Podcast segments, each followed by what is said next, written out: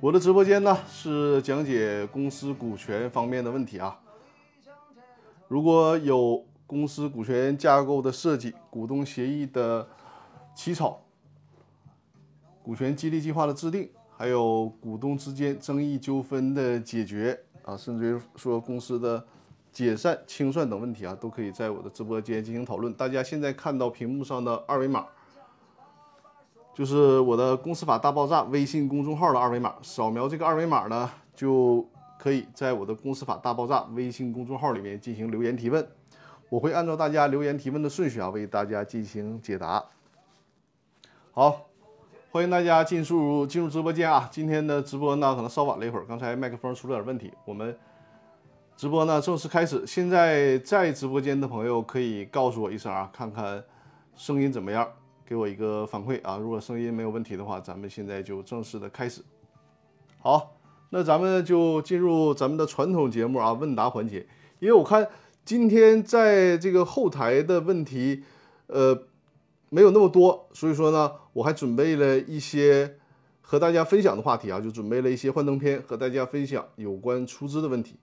呃，大家在这个期间有什么问题，可以随时在。公司法大爆炸的微信公众号进行留言提问，如果是问题简短的话，也可以直接在直播间进行留言互动啊。那咱们就看今天的第一个问题啊，叫少年维特这位朋友的问题啊。他的问题呢，他说，破产法司法解释中提到，已经采取保全措施的相关单位是指。哪些单位？呃，我猜测啊，你提的是不是在问这个企业破产法？企业破产法的第十九条啊？如果是企业破产法的第十九条呢，实际上它就指的是，呃，人民法院呢受理破产申请之后，有关债务人财产的保全措施是应该解除的啊，执行程序应该终止。那么它的这个所谓的保全措施。主要针对的就是破产企业的债权人啊，主要针对的是破产企业的债权人，然后进入啊，对，萌新啊，很好，就是你的问题是吧？萌新三四二二啊，就是我们现在微信公众号提问的这位朋友，叫少年维特的这这位朋友，他呢所谓的呃保全措施，就是指因为通常情况下是破产企业啊，破产企业。他的债权人因为经过法院确认嘛，他的债权人在诉讼的时候经过了判决，然后呢，经过了申请强制执行，通常可能在诉讼阶段就对于这个企业采取了诉讼的保全措施。有可能你这个案件是在审理过程当中还没有出判决结果，但是呢，一旦这个破产的请求被受理了，那么呢，就需要。解除保全措施了，按照企业破产法的规则进行相应的处理，呃，相应的处理啊，这就是这个问题的回复，好吧？呃，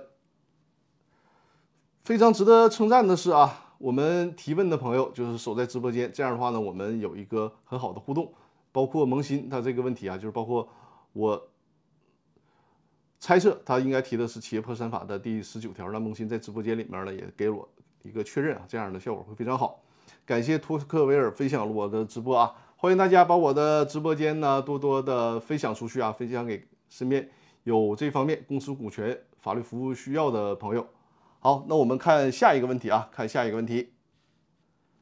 这位朋友啊叫菩提树下，他的问题呢是说张律师好，我想了解新公司法。呃，这个所谓的新公司法应该不是现在的那个公司法，就是新的公司法草案啊，应该是现行的二零一八年那个版本的那个公司法啊。他说呢，他想了解一下这个公司法的第十五条和第二十条之间的呃这个关联关系。第十五条，第十五条呢表述为公司，呃，公司呢可以向其他企业投资，但是除法律另有规定外，不得成为所投资企业。呃，不得成为对所投资企业的债务承担连带责任的出资人。而第二十条呢，又写股东滥用公司法人独立，应该是地位啊，独立地位和股东的有限责任逃避债务啊，严重损害公司债权利益的，应当对公司的债务承担连连带责任。菩提树下说呢，他说看这两条的时候啊，发现这两条是不是矛盾的呀？一会儿说不允许承担连带责任，一会儿呢又要求承担连带责任。我相信啊，这个菩提树下，要么呢应该就是刚刚接触公司法，要不然就是我们的企业家朋友对法律的了解不是太深啊，所以说会造成这种困惑。为了大家方便起见，我把这两个条文打在了屏幕上啊。这个我的头像挡着屏幕了是吧？我把这个头像去掉，大家看屏幕上啊，屏幕上这两个法律条文，从这个两个法律条文，如果你单纯从字面上去理解的话，似乎看，哎，好像确实有矛盾呢，是不是？你这个公司法的第十五条说了，说这个除法律另有规定外，那么公司呢不能成为对所投资企业的债务承担连带责任的出资人。那从这个法律条文上理解。公司呢，它是不能承担连带责任的。接下来第二十条却又说呢，公司法的第二十条第二十条又说，呃，公司的股东如果滥用公司法人的独立地位和股东的有限责任逃避债务，严重损害公司债权人利益的，应当对公司债务承担连带责任。那你这里面提到了不能承担连带责任，同时呢又承担。又在二十条里面又可能承担连带责任，因为这里面提到的公司的股东，他很有可能这个股东本身就是一个法人，就是公司。所以说，你看你前面自己说了，你说你这个公司不能承担连带责任的出资人，你后面说了，当你这个公司对外再投资的时候，很可能还是要承担连带责任的，这不是矛盾吗？呃，初学者啊，就是我们刚刚接触公司法的，或者说我们企业家朋友。对这个公司法不是太了解的时候，从字面上确实会产生这种困惑。这里面我就需要给大家解释一下啊。首先呢，我们来看第十五条，这里面说，呃，公司不能对，就是对外投资的时候啊，除法律另有规定外，不能成为对所投资企业承担连带责任的出资人。我们想象一下，会有什么情形？这个公司对外投资的时候。会对企业的债务承担连带责任呢？我们首先想到的就是合伙企业，因为合伙企业当中啊，如果是普通合伙企业或者是有限合伙企业当中担任普通合伙人，那么作为普通合伙人，对于合伙企业的债务是都要承担连带责任的。那这里面，因为之前我也收到过，就是有人提这种问题，说你看啊，这个合伙企业当中，现实当中我们会发现大量的企业。他担任有限合伙企业当中啊，现实当中大量的公司，他担任有限合伙企业当中的普通合伙人，那他承担的连连带责任呢，是不是跟这个公司法的第十五条相冲突了？人家公司法的第十五条不说了吗？你这个公司呢，不能对外投资，导致你这个公司对所投资的企业承担连带责任呢？大家注意看，人家前面有句话叫“法律另有规定的除外”。那怎么叫法律另有规定呢？咱们看看合伙企业法是怎么规定的啊？这是合伙企业法的表述。合伙企业法呢，它这里面强调，如果是法人啊，重点我用这个橘黄色的字体给大家标注了。如果是法人，就是在合伙企业当中规定了，法人那公司显然就是法人嘛。依照本法，在中国境内设立的普通合伙企业和有限合伙企业都可以成为这样企业当中的合伙人。所以说呀，如果按照合伙企业法，就相当于什么呢？在这个合伙企业法当中，通过法律的形式允许公司在合伙企业当中既可以担任普通合伙人，又可以担任有限合伙人，那就符合了，就这就不冲突了。你看，跟公司法的第十五条就是法律另有规定除外，那言外之意，合伙企业法对这事儿就另有规定了，适用合伙企业就行，呃，适用合伙企业法就可以了。所以说呢。有限公司可以在合伙企业当中啊担任普通合伙人。那么实际上，这个公司它就是以公司的全部资产对于合伙企业的债务承担连带责任，这是可以的。那后边这句话是什么意思呢？就是呃，这个公司法的第二十条，它呢？和第十五条实际上他说的不是一回事儿啊，根本不是一个领域，不是一个问题。就是说，他在你这个公司滥用法人独立地位，就我们通常所说的人格混同的时候，那对于股东，它是一种处罚性的规定，就是说，如果你滥用了股东的独立地位啊，法人的独立地位，导致揭开公司面纱，那么你作为股东需要对公司的债务承担连带责任啊，它是一种。惩罚性的规定，所以说呢，和第十五条啊，这个第二十条和第十五条它表述的完全不是一回事儿，就这么个情况啊。所以说，你看是单纯从文字表述上似乎是矛盾的，实际上人家说的并不是一个法律问题。所以说，从这一点上来讲，是不存在所谓公司法当中啊第十五条和第二十二条呃相冲突、相矛盾的问题啊，这个是需要提示大家注意的啊。所以说，这是对呃菩提树下的这个问题的回复啊，就是说，公司法的第十五条和第二十条，并不存在矛盾的问题，好吧？这是对目前我看到微信公众号上是有这两个问题，我看一下有没有新的问题啊？哎，好像是有新的问题啊。我这边收到了叫做水边的。阿迪丽娜的问题啊，问题很长，这是刚刚留言提问的啊，刚刚留言提问的怎么办呢？我来不及给他投到屏幕上了，我念一下给大家听一下啊。第一个问题啊，第一个问题呢说，请教张律师啊，公司成立了半年，章程呢写的是二零二八年认缴出资，股东协议约定持股百分之四十的股东呢，在今年六月。一日前实缴五千万，并且完成相关任务，该股东逾期未履行。哎，你的这个问题啊，你是重复留言了吧？在上次直播的时候，我给你解答过这个问题啊。我不知道可是不是你在上次直播的时候没有在线啊？没有在线。上次你可以收看一下上次直播的回放，因为我们我们直播是有回放的啊。A 信凯说：“请问在哪里提问？”啊，在哪里提问？我把那个二维码再展示一下啊，稍等。如果你的问题比较多啊，就是在这个二维码提问就可以了。如果问问题比较多的话啊，扫描这个二维码，在我的《公司法大爆炸》的微信公众号上面进行留言提问就可以啊。如果是简短问题，就直接在直播间留言就可以了。如果是问题简短，因为直播间呢打字它会受到字数的限制啊。如果你个问题比较复杂，就直接在《公司法大爆炸》的微信公众号上留言提问。你现在看到屏幕上的二维码，扫描这个二维码就可以啊，然后直接关注“公司法大爆炸”的微信公众号留言提问就可以了。那么我们先回到这个问题当中来啊。首先，刚才我说了，水边的阿迪丽娜，你提的那第一个问题啊，就是上周直播的时候已经回复过了，你可以收看一下上周直播的回放。好在我的直播呢是可以收看回放的啊。然后我看到了你提的。第二个问题啊，他说非常感谢张律师对我前述问题的专业耐心的解答啊，应该你是看到了我上周对你的这个回复了是吧？然后又有新的留言，他说很遗憾呢，因为特殊原因没有办法按时观看直播参与互动。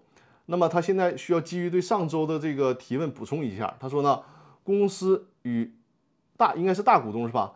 甲方签订了合同，要求股东 B 持大股啊，要求股东 B 持大股。所以说呢，章程只显示 A 占股是百分之十五。后来呢，公司的各股东同意 A 在短期内完成五千万的出资，变更股权为百分之四十。因为上上周啊，上周这位朋友他提的呢是说，因为从上周那个提问，我们就会发现一个问题，就是这个股东股东协议的里的持股和这个工商登记和公司章程里面的持股比例不一致。那今天。这个阿迪丽娜这位朋友对这个困惑做了一个解释。阿迪丽娜，你在直播间是吧？在直播间的话，因为你对你这个问题，我可能还会有进一步的提问啊。你可以在直播间我们进行互动交流一下。然后呢，所以说基于这种情况变更成了百分之四十，股东 B 股东改为小股东了。但是呢，A 除了对公司自行装修设计花费一千万以外，并未对公司实际向呃，并未实际向公司账户里入资。该装修费用可以认为是 A 的出资吗？是我们先回答你的这个问题啊。如果是，呃，如果是装修款投入到公司了，那么可以作为实缴出资啊。但是这个财务上需要你处理一下，因为很可能现实当中是这样一个情况，就是比如说这个 A 股东，他拿着自己的钱去购买材料，比如说购买了五百万的这个装修材料，把这个装装修材料呢拿到公司了。你这种啊，虽然说你是替公司花的钱，但是你这个财务上梳梳理不规范啊。如果从财务上梳理规呃规范的话，你应该是把这个钱打到公司账号，然后呢用公司的账号的这个钱去买建筑材料，去买装修材料。这种情况下呢，财务上给你从梳理成实缴出资就可以了，是没有问题的。所以说，如果哈你是我说的那个不规范的情况，那么你需要和财务进行沟通，财务呢确认你是代替公司付款。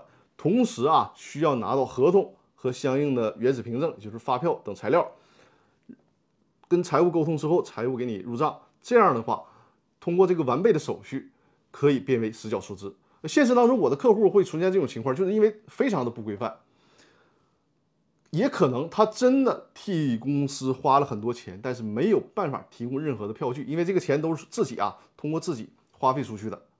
那这种情况下，首先，其他股东很可能不认可你的这个花费，因为现实当中就是存在一种情况啊。你说你花费了五百万，那人家股东说你可能就花了二百万呢，对不对？你这个具体金额我首先没有办法认。再有一个呢，就是从财务下账的角度，你没有提供任何的原始凭证，然后你说你替公司花了多少钱，你可能啊拿拿回来一堆装修材料，那作为公司他没有办法去评估这个装修材料的价值。还有就是。将来如果公司真的清算或者破产了，人家债权人可能不认你这个事儿。你说你这个装修材料价值五百万，可能或者甚至于很多就是消耗品已经消耗掉了，你在这个公司的库存上体现不出来了，那人家债权人是不认可你实缴出资的。所以说你有可能股东你这个替公司花的钱就白花了，没有办法转变成实缴出资。基于这个问题，还是建议大家从规范的角度，如果你确实是要替公司花费这个钱。那么就如实的把这个钱支付到公司的账上，然后由公司去支出，这是最好的。那已经产生了怎么办呢？那就是你自己虽然自掏腰包替公司垫付了什么什么款，但是呢，你需要取得合同，还有就是相应的票据啊，尤其是发票，否则的话，公司是没有办法给你认这个钱的。你这个垫付的费用很可能就白垫付了啊，就这个意思。呃，然后阿迪丽娜还说啊，公司目前呢没有其他的债权债务，章程呢没有约定特殊的股东除名条件。因为上周阿迪丽娜问的是能不能开除这个股东，我也提到了，就是如果股东他是一分钱的出资义务都没有履行，就到期了啊，到期了一分钱的出资义务没有都没有履行，或者是呢抽逃了全部的出资，一分钱都没剩。这种情况下是有开除的可能性的，但是还受限于表决权的问题，我们就不做不做这个过多的展开了。上期已经说过了，呃，如果是你没有做特殊的约定，那么人家履行了一部分的出资义务，因为你跟你想你要开除股东，无非就是根据公司法的司法解释三嘛。但是你人家履行了一部分的出资，比如说他一呃五千万，他可能履行了一百万的出资。这种情况下，你都没有办法根据公司法司法解释三开除他了。所以说，我就说了，我们在做股东协议的时候，针对公司法的这些，我们可以称其为漏洞吧，或者是不健全的地方，我们需要自己自行调整股东协议和公司章程，把开除股东的情形做出完备。否则的话，你仅依据公司法司法解释的规定是很难有效的开除股东的。呃，现在呢，公司能否依据章程表决比例对 A 除名？就我提到了，如果人家确实已经履行了一部分的出资义务了，那你就没有办法进行开除。呃，另外呢，装修费一千万应该如何处理？如果 A 主张公司与大股东为阴阳合同，能否成立？这个阴阳合同的这个事儿，我没有办法进给你进行判断啊，因为你提的这个问题里面，呃，没有办法反映出这个背后的这些东西啊。如果是确实很复杂的法律问题。我觉得你这个问题只能选择线下啊，单独预约我的电话咨询服务啊，但是它是一个付费的服务了，就是线下预约单独的电话咨询服务。那从你目前在微信公众号留言的表述来看啊，就是阴阳合同的问题没有办法进行论述，因为不知道后面的背景资料。但是装修费用一千万怎么处理？刚才我已经提到了，就看你这个股东啊，A 股东他花费的时候是不是一个有没有合同，有没有相关的原始凭证，尤其是发票有没有啊？否则的话，公司呢肯定会产生争议。你比如说，人家也确实给公司装修了，你这个装修的东西都在这儿了，那就会很麻烦。对于双方来讲，都很冤枉。那公司可说了，你是说一千万，我认为你这个装修就值八百万，或者是顶多值五百万。那人这个 A 股东说，那你看我都出了一千万了，你哪怕开除我，我不是公司股东了，那你是不是这个一千万得返给我，还给我？那双方就出现争议了嘛？如果双方争执不下的话，那就只能是经过法院裁决了。所以说，你看很多的时候啊，本来诉讼案件是可以避免的，就是因为事先不了解法律啊，不懂得如何的正确规避。和防范法律风险，所以说会导致产生后续的很多争端，而且这些争端呢，会产生很多的僵局。就是你甚至于说有些情况你交给法院，法院都很难准确的判断。就像我刚才说的这个问题，你说法院怎么判断？那可能最终最终只能评估你这个通过评估机构来评估你这个装修价值到底是多少钱了。评估多了，评估少了，那双方只能认，就是这种情况。呃，这是对水边的阿迪丽娜这个问题的回复啊。阿迪丽娜，你在没在直播间？在的话，如果还有什么不清楚的，可以在直播间进行留言互动，好吧？刚才直播间叫信凯的这位朋友，呃，你有没有在微信公众号进行留言啊？如果有问题的话，比如说你这个问题比较复杂、比较长，就可以在微信公众号里面进行留言提问啊。我把再把这个微信公众号展示给你看一下啊。这是微信公众号的二维码，可以扫描这个二维码，直接在微信公众号里面进行留言提问啊。好，托黑尔说暂时没有，在大家没有新的问题之前，我做了几个幻灯片，给大家讲一些，呃，相对来讲比较入门级的，而且是很重要的有关公司股权，尤其投资入股方面啊，比较基础性的东西，就是有关出资的问题啊。就这个主题，什么样的出资是合法出资啊？因为我也多次强调，我的直播间呢，主要面向的就是企业家朋友啊，呃，实际上针对的特定对象，针对的并不是法律专业的朋友。因此呢，我的直播间不会去讲那些很复杂的法理性的问题，要打破所谓知识诅咒嘛，对吧？让所有非法律专业的朋友，就是我们的企业企业家呃企业家朋友啊，我们的公司的高管。所有从事投融资的朋友都能够听得懂、听得明白啊，所以说我们针对我的听友当中啊、我的学员当中啊，还有这个客户当中提出的比较集中的问题，做一个相对啊比较浅显易懂的讲解啊，就是咱们利用这个时间讲一下什么样的出资是一种合法的出资，这个是很关键的问题啊。首先，咱们要明确啊，在出资上有两个概念，一个是认缴出资，一个是实缴出资啊。在公司法修订之后呢，因为原来啊，在早先我们国家的公司法呢是只允许实缴啊，你想想想要成立公司，就必须把钱缴足，在成立的时候就必须缴足。比如说那个时候，你要想成立一个。一百万注册资本的公司，那好，公司设立那天，你这个公司账上就得有一百万，所以说就导致了很多人啊注册的公司的时候，因为那时候还有那个验资程序呢，就是需要检验一下你这个公司的账上到底有没有一百万，或者是现金，或者是资产，那就导致当时很多的公司，因为成立公司目的是是为了啥呀？就为了挣钱嘛，这钱还没挣呢，自己得先先得搭点儿，对吧？那就是搞所谓的虚假出资。呃，所谓的虚假出资呢，就是先放里面一百万，或者是这个以非货币出资呢，这个东西它并不值一百万，就非得给它作价成一百万。还有就是所谓抽逃出资，呃，把这一百万东拼呃东拼西凑放到公司了，然后公司设立完，这个工商执照执照呢领完了之后，就再给抽逃出去。而且那时候很麻烦的是，还存在两个罪名，一个叫做。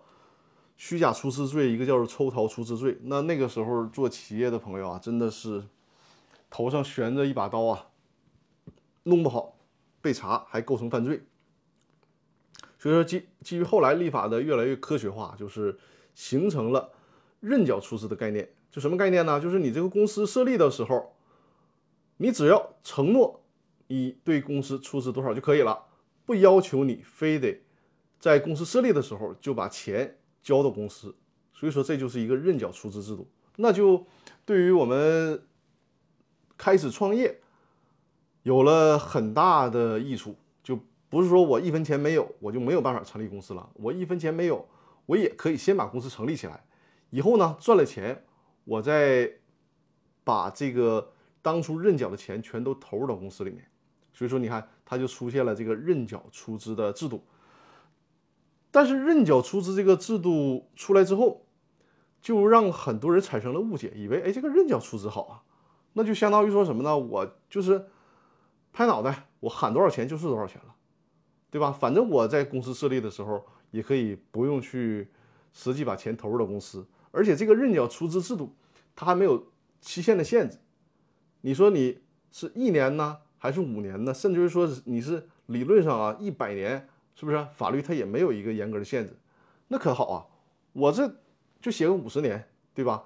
可能我设立公司的时候都已经五十岁了，呃，五十年那个时候，这个比如张三他设立公司时五十岁了，他写个五十年实缴出资，那时候在不在都不一定，对吧？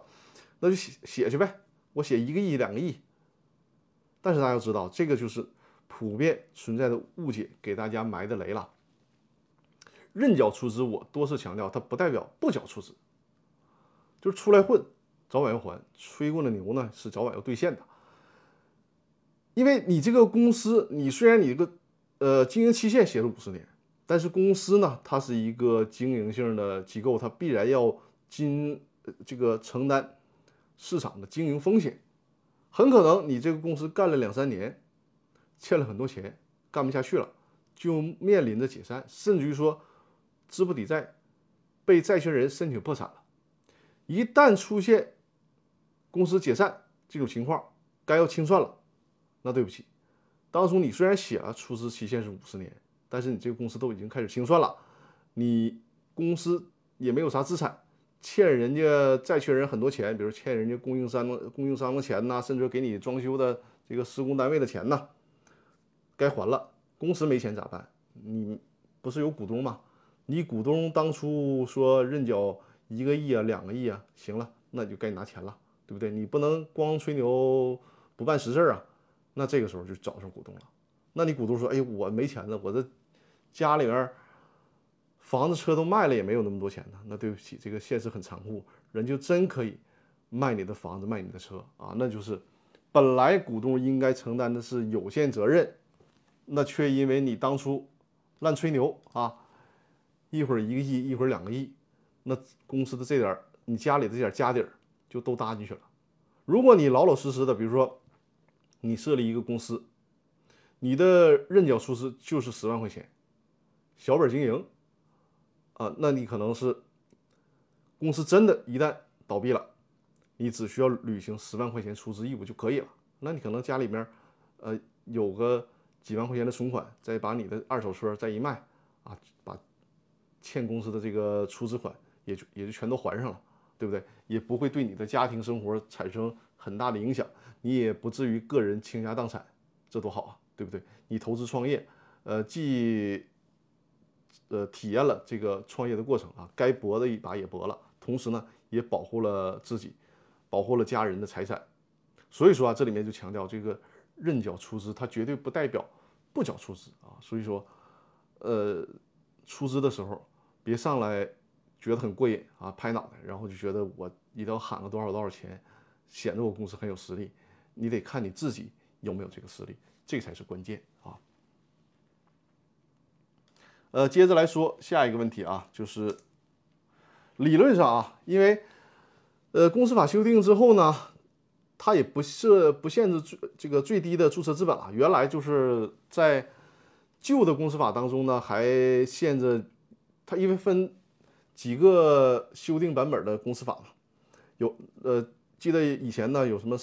某些公司啊，最低什么十万出资啊；某些公司最低一百万出资啊。现在也不限制了。理论上说了，你这个一块钱也是可以出资的啊。就是我说我注册一个一块钱注册资本的公司，可以，理论上是可以的。但问题是，这只是理论上。你想想，你要注册一个一块钱的公司，谁敢跟你做生意啊？对吧？你因为大家都知道，股东是以出资额为限的，那就相当于说你这工资加底就一块钱啊。你对外，你说我公司去租个房子，房租一年可能是五七八万的，找个小地方，对吧？那人家房东一看，我去，你这个注册资本就一块钱，将来你这个公司欠我房租的话，你你顶多就能你说你破产了，然后你就给我一块钱，对吧？你连租房子都没地儿住去，所以说虽然理论上是这样，但是我们还是啊量体裁衣，看看我们公司是什么公规模。比如说我们就是一个小公司啊，我起先先开一个饭店啊，饭店呢我是以公司的形式，那可能是这个饭店呢我开个。呃，规模不大，那我用个五万块钱呢，十万块钱的注册资本就可以了，这都没问题啊。甚至说你一两万注册资本都可以，量体裁衣嘛，对吧？要适度啊，要适度。而且呢，这个注册资本，我给客户的建议就是，先，它是一个阶梯式的啊，你可以先比如说上来一万块钱，然后呢，随着公司的发展十万块钱，然后再发展一百万，甚至后续有资本方进来了。你在什么三百万呐、五百万呐，对不对？申请上那个新三板呐，都可以。就是你往上逐渐逐渐加是没问题的。注册资本想往下减是很困难的啊，它有诸多的程序，而且呢还受制于你，如果你公司对外已经有欠款了，你想往下减少注册资本的话是很难的，还需要呃走很多的流程，还需要经过债权人同意，否则的话还有需要提前清偿债务，或者是向债权人提供担保，很麻烦。而这里面还有涉及到一个税的问题啊，就是如果你公司，你你比如说你公司注册资本是一个十万注册资本的公司，这个时候呢，你随着经营，公司呢想引进新的股东，引进新的股东的时候，你两种方式嘛，要不然你就转让出去一部分股权，引进新股新股东啊，要不然呢，你就是新增加注册资本。如果你这个公司经营的非常好。你就十万块钱的注册资本的公司，你说，哎，我现在持股呢百分之九十，我反正我持股比例也挺大，对吧？我转让一部分股权，我转让百分之十的股权，引进一个新的股东。但是这个时候你的公司资产都已经上百万了。我们假设你这公司注册呃这个实际的资产啊，已经有一百万了。那你这个时候相当于说什么呢？你是十万注册资本，十万的成本。如果是你按照我们为了这个计算方面啊，假如说你是全转让出去，那你的这个转让的价值啊，税务局核实的时候，至少就是按一百一百万来核实，那你就相当于中间有九十万的差价，你得交税的。那你这个时候你要通过转让股权的方式去吸纳新的股东进来，你的税收成本就会很大。那怎么办呢？那就采取增加注册资本的方式吧。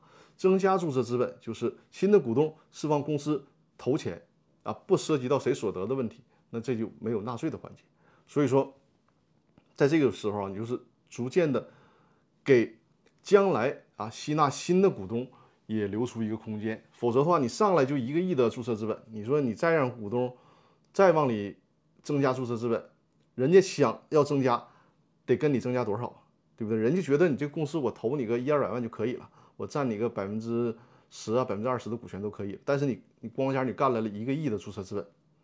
人家投个一百万、二百万，才能占多少比例的股权呢？大家都很尴尬了。那人家说我要想占百分之十的股权，我就得至少投一千万。那投资方觉得我这投资也太大了，不值得啊，那可能就不投了。所以说啊，就是他注册资本啊，量体裁衣，不单单是说关乎到你的出资风险的问题，还关乎到你这个公司未来上升空间、发展空间的问题。你上来就一两个亿。就把自己的未来发展空间给堵死了，也是有很大缺陷的啊，这个是需要大家了解的。哎，我看我讲的这个时候啊，有两条留言，我看看是不是新的提问啊？啊，托克维尔，托克维尔有新的问题啊，我看一下啊。托克维尔说：“张律师你好，公司呢每年在利润当中提取百分之十作为资本，公积金是不是每年都要提取？”累积到多少的时候可以不用提取资本公积啊？所谓你这个公积啊，它分资本公积和所谓的任意公积啊。就资本公积呢是法律强制规定的啊，你当提到你注册资本百分之五十的时候啊，就不用再强制的去提资本公积了。但是呢，有的公司啊，包括我的客户当中有这种需求，就是除了提这个法定的资本公积以外啊，还要提一些呃股东们约定的公积。这种公积呃这种公积金呢，是作为公司发展使用。那可能我们比如说三方股东大家签股东协议，说我这个。别到时候我们公司赚了钱就全分了，咱公司还想以后往前发展呢，就强制。如果公司符合分红条件了，除了咱那个法定的资本公积以外，咱不考虑，额外再拿出比如说二十啊，百分之二十留到公司里面，沉淀在公司里面，用于公司将来的发展，这都是可以的。就是除了法定那个公积金以外，其余的你可以一分都不留，也可以呢。大家觉得为了公司发展需要啊，我们事先约定个比例。来提取都是可以的，这个就是说法律交给你们公司，交给股东自行处理了。呃，同时呢，托克维尔说：“张律师你好啊，公司每年在利润中提取百分之十，哎，这是不是重复的？我看啊，公积金是不是每年都要提取？累计多少再提取？公积金是什么情况下才使用？啊，什么时候使用啊？公积金呢，可以就是你这个任意公积金啊，可以转增注册资本啊，转增注册资本也可以。刚才我提到的这个。任意公积金啊，也可以用于什么呢？用于这个公司的发展运营啊，这个就是你公司的执行资备。那么法律上啊，他考虑到让你提法定公积金的目的主要是什么呢？就是怕你这个公司呢，你深一脚浅一脚啊，你今年盈利了，明年又亏损了。他是为了维护公司债权人的利益啊，让这个公司的债权人得到一个有效有效的保护，因为毕竟你股东是承担的是有有限责任嘛。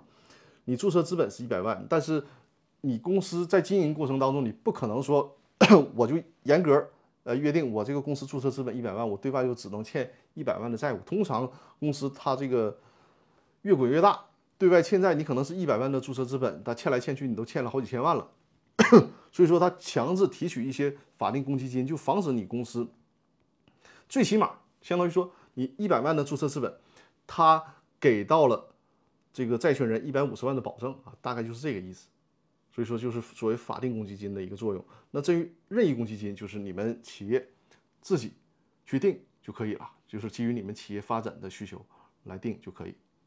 啊，这是对托克维尔问题的回复啊。我看还有没有新的问题啊？好吧，托克维尔还有不清楚的地方可以随时交流啊。好，不客气，不客气。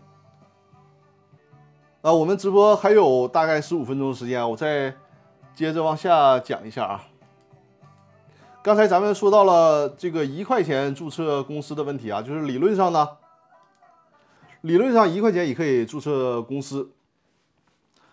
那另外一个理论呢，就是说，所谓的叫车库创业不是梦啊，就是呃，目前的公司法对于你用多少钱的注册资本。去注册公司不限制，而且呢，你用什么出资也不限制。就是你除了用钱以外啊，你可以用所谓叫非货币出资。什么是非货币出资呢？你比如说房子、车啊，或者是一些可评估的使用权。你比如说你家里有一个车库啊，这个车库呢，你正常你公司要是租场地的话，你得租一个场地交租金嘛。哎，那我用这个租金的权益啊作为出资也是可以的，但是。后面我会讲啊，它是需要评估的，所以说你看理论上车库创业也不是梦。大家现在看到这个车库可不是普通的车库啊，这是乔布斯的车库啊，就是苹果公司就是在从这儿起家起家的。所以说从我们呃咱们中国的角度啊，现在这种车库创业啊，这我们中国在产生一个从车库里起家的苹果的科技公司也不是不可能。呃，开开八三七三说张律师，我给你发了一个私信，提了一个问题。好好好，那我们优先看这个问题啊。我看一下有没有收到，呃，开开你是发到了微信公众号里面吗？我没有看到啊。我再把那个微信公众号展示给你看一下，你是不是不知道是不是发错了还是怎么样？你是不是发到这个微信公众号了？一直播私信呐，一直播私信，哎，这个这个我看一下啊，一直播私信。就是你尽可能的提到微信公众号里面一直一直播私信，我需要切把我的那个那个现在屏幕上我现在手机上屏幕的那个切换回来。没事，我现在看到了，就以后你再提的话，就提到我这个公司法大爆炸的微信公众号就好了。呃，开开说呢，张律师呃，请教一个问题：一人有限公司如何证明股东与公司资产是相互独立的？现在的公司财务凭证找不到了，谢谢。好啊，很典型的一个问题啊。一人公司咱们也说过啊，一人公司呢，默认情况下是需要股东和公司之间承担连带责任，但它不是绝对的啊，不是绝对的，就是它是什么呢？就是对于有限公司的这个股东的有限责任呢，做出了一个突破，做出了一个例外的情形啊。呃，一人公司呢，如果就是作为一人股东。你自己需要去证明啊，我股东的财产和公司的财产是独立的。如果你股东能够证明把这个问题搞定了，你可以不承担连带责任。你如果证明不了的话，那对不起，你股东就要对公司的债务承担连带责任了。这是一人公司，那怎么才能证明股东和公司的财务独独立呢？首先啊，在公司法里面，它要求什么呢？一人公司每年。必须要进行审计，就是实际上公司法要求呢，所有的公司啊每年都去审计，但是唯独强调一人公司是必须审计的。如果不审计，首先这是一个最直接的证据啊，就是如果你能拿出一个审计报告来，它是一个比较有力的证据，可以证明什么呢？可以证明你看我每年都进行审计，从这个审计报告上可以反映我公司的财产和股东的财产是独立的。如果你连这个审计报告都没有，那可能你作为一人股东就没机会了，没有抗辩的机会了，因为这是一个法律最基础的要求，你都没做到，那你基本上就要和公司承担连带责任了啊。呃，信凯说，请问在哪里提问？我已经这个展示了，信凯，你看到现在屏幕上的这个二维码啊，你扫描这个二维码，或者是呢，你直接在微信公众号里面搜索“公司法大爆炸”也可以啊。在这个公司法大爆炸微信公众号里面直接留言提问就可以了，好吧？新凯，就是在这个你或者直接扫描这个二维码啊，或者是在微信公众号里面搜索“公司法大爆炸”就可以啊。我们呃继续来说开开的问题啊。首先是审计报告的事儿啊，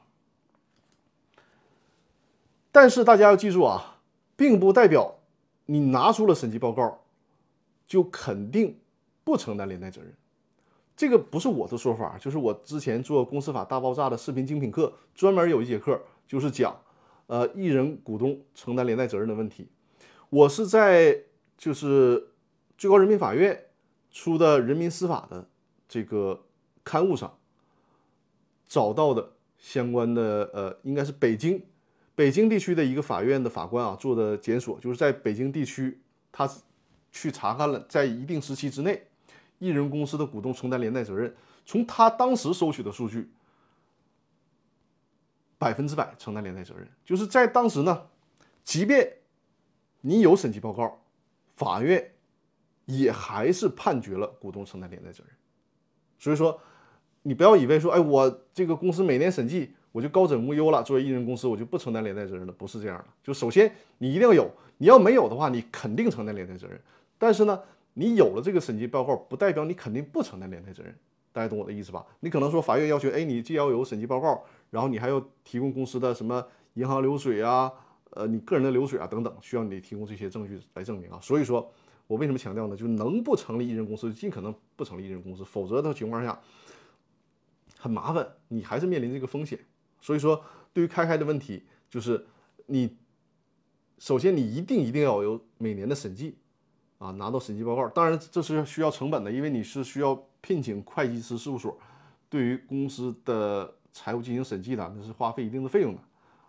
然后呢，就是除了审计之外，还真需要你经得起查啊，就是说人家看了审计报告说，哎，我还不太相信，我还继续要求你举证，你什么银行流水啊，其他的这个原始凭证啊，你能拿出来，也证明是独立的，这个时候才可以。所以说，你看都这么折腾了，如果你具备条件。那尽可能把公司调整一下，就别一人股东了，加一个股东进去，啊，加股东的方式方法有很多啊，就我之前也讲过，所以说就尽可能的这个不是一人公司，就尽可能的变成两人以上的普通公司，好吧？呃，信凯这位朋友，你有没有新的留言提问？我目前在微信公众号还没有看到你的提问啊，我再把二维码展示一下啊，就是在这个公司法大爆炸的微信公众号里面留言提问就可以。正正好就说一下，就是因为我的直播是支持回放嘛，除了在易直播以外，我的回放呢也会放在 B 站里啊，也会放在 B 站的那个那个网站上。呃，你是从易直播呀，从 B 站呢都可以看到我的直播回放啊。如果是看另外一个音频的回放，音频的回放呢就在喜马拉雅 FM 我的。公司法大爆炸的音频专栏啊，在这上面都有。所以说，你要是听回放的时候，或者是你平时在这个经营公司的时候产生了任何的问题，想到了问题，赶快就在这个公司法大爆炸的微信公众号上留言提问。我会在每周日晚上八点的时候啊直播。然后在直播之前呢，我会对这个微信公众号已经留言提问进行梳理，按照大家留言提问的时间顺序给大家进行解答啊。当然了，如果是复杂的问题，那我我们可能就没有办法在直播间进行解解决了，那只能是预约线下的法律咨询啊，线下的法律咨询。呃，如何进行线下法律咨询？就是还是啊，在公司法大爆炸的微信公众号里面回复一啊，数字一，回复数字一就可以获得我的联系方式，然后就可以预约线下的法律咨询。呃，开开说好的，谢谢张律师，好，不客气，不客气啊。然后在这里面再说一下刚才提到了这个课程啊。现在这个看到的二维码呢，就是也是啊，用那个微信扫描现在的二维码，就可以看到我的公司法大爆炸的视频精品课啊。呃，这个课程里面啊，除了视频精品课以外，还包括了如何注销公司的课程和电子商务法的课程啊。刚才我提到，就是艺人公司的问题，非常详细的图文并茂的讲解啊。其中就是公司法大爆炸视频精品课的第六节啊，第六节课就提到了艺人公司，包括我提到了。嗯，最高法院的那个相关刊物的摘要，以及呢，北京地区法官的那个数据检索啊，都在这几课当中有体现，而且是图文并茂的方式啊，是因为这个课的课程，它就是用幻灯片以及我本人出镜的方式给大家讲解这上面所提到的所有公司股权类的关键性的问题啊，尤其是你是创业的朋友、非法律专业的朋友啊，推荐购购买这套课程。会帮助你避开很多创业当中和合伙股权当中的坑啊，因因此啊，建议大家购买这套课程。这是公司法大爆炸的视频精品课。如果是有公司注销解散的问题啊，也是可以扫描这个二维码啊，会看到如何注销公司的课程。另外一个还有一套电子商务法的课程，欢迎大家订阅这套课程啊。这就是扫描二维码会看到这三套课程啊，还有一套是单独的课程，是这个啊。这个课程呢是在喜马拉呃喜马拉雅 FM 上也有啊。如果你在那个喜马拉雅上购买了，就不用重复购买了。这个课程呢在喜马拉雅上卖的是非常好的这套课程。这套课程单独的一套课程呢，也是扫描二维码，呃，用微信扫描二维码就可以购买。它是用四个案例啊，其中一个是。我自己经办的案例，主要是通过四个以案例的方式啊，来讲解，就是融资法律风险，这些法律风险啊，需要规避哪些法律风险，以及失败案例解析，就是有哪些比较大的在融资当当中啊，尤其是包括对赌协议的问题啊，在这里面通过几个大的案例，很知名的案例啊，为大家进行讲解，就是。呃，如果你真的面临对赌的问题，我建议你先看完这堂课啊，先学完这堂课，你再决定是否签署对赌协议啊。就这堂课，呃，也是推荐大家购买，这是单独可以购买的。融资法律风险防范及失败案例解析啊，就这套课程。然后这个表格就是我的微信公众号啊，相关的功能。呃，回复一呢，和呃可以获得我的联系方式啊。因为如果大家有线下法律服务的需求啊，因为我的法律服务呢是面向全国的啊，有线下的法律服务需求，可以回复一联系我。因为我是大上周接了一个呃，因为是目前服务没有提供完成啊，我们不便于直接说我这个客户的名称啊，但是是绝对是大家耳熟能详的。呃，和我们平时非常密切相关的啊，这样的一个集团公司来找到我啊，制作公司股权类的，主要是股东协议和公司章程还有股权架构设计啊这方面的法律服务，也是通过互联网找到了我啊。然后在微信公众号里面回复“股权大战”，这有四套免费的股权类的课程啊，就是股权视频的课程。对，郎老师知道这个品牌啊，郎老师知道这个品牌是耳熟能详。这个是需要我给这个客户提供完法律服务之后，呃，才能跟大家去呃介绍这个这个客户啊，现在是不便于透露的。呃，然后如果回复入群啊，入群两个字呢，就是公司法大爆炸的微信群啊，因为建我这个微信群呢是在二零一七年就开始设立这个公司法大爆炸的微信群了，可以。呃，不自谦的说啊，就是毫不谦虚的说，是一个非常优质的、品质非常好的微信群。包括郎老师啊，我们的郎老师也在这个微信群里面，也是时常给大家讲解有关绩效考核的问题啊。就在这个微信群里面，会给大家讲解公司股权的问题，呃，劳动争议的问题。因为我们劳动法的于路律师啊，也在这个群里面。还有就是郎老师，这个群的好处是什么呢？就是你遇到了问题，随时在群里面进行提问，随时我们在群里进行解答。这是一个非常优质的群，呃，现在有。已经快到五五百人的上限了，就是很多的全国各地的企业家朋友啊，呃，各路精英都在这个群里面。其其实它也是啊，俨然成为了一个社交性的平台啊。所以说，这个群当然它是一个付费的社群啊，付费的微信群。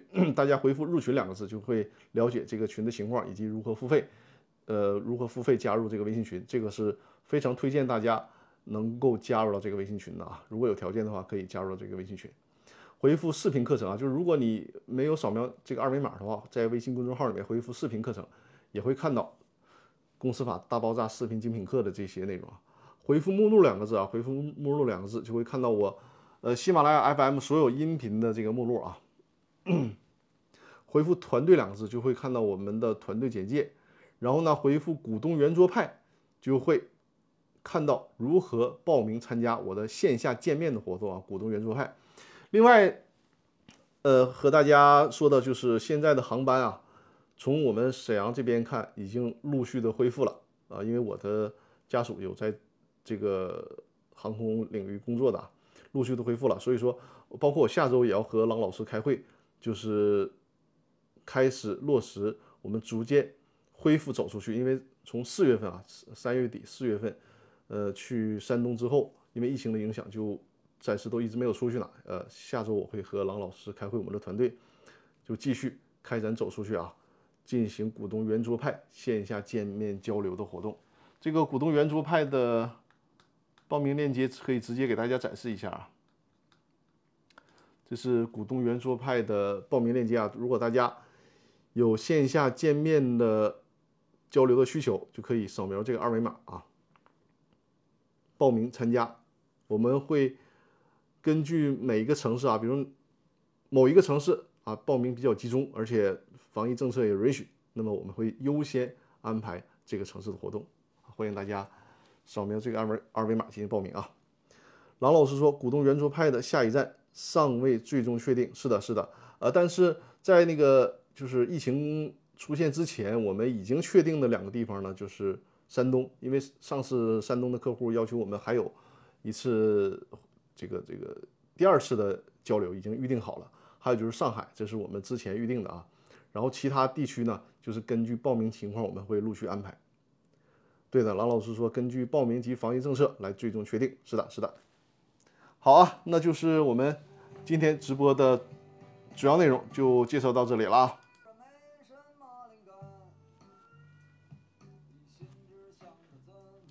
今天的背景音乐也是希望。我们都能早点出去自由活动啊，好吧，我们今天的直播就到这里了。我的直播呢是每周日晚上的八点啊，每周日晚上八点到九点一个小时的时间。呃，大家有任何公司股权的问题啊，都可以在微信公众号“公司法大爆炸”的微信公众号里面留言进行提问。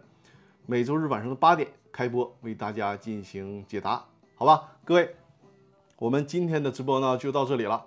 感谢新老朋友的支持啊！托克维尔说晚安，张律师，谢谢谢谢，晚安，也祝大家下周工作顺利啊，一切平安。好，感谢大家，谢谢，再见再见，我们下周日晚上的八点再见，谢谢大家，再见再见。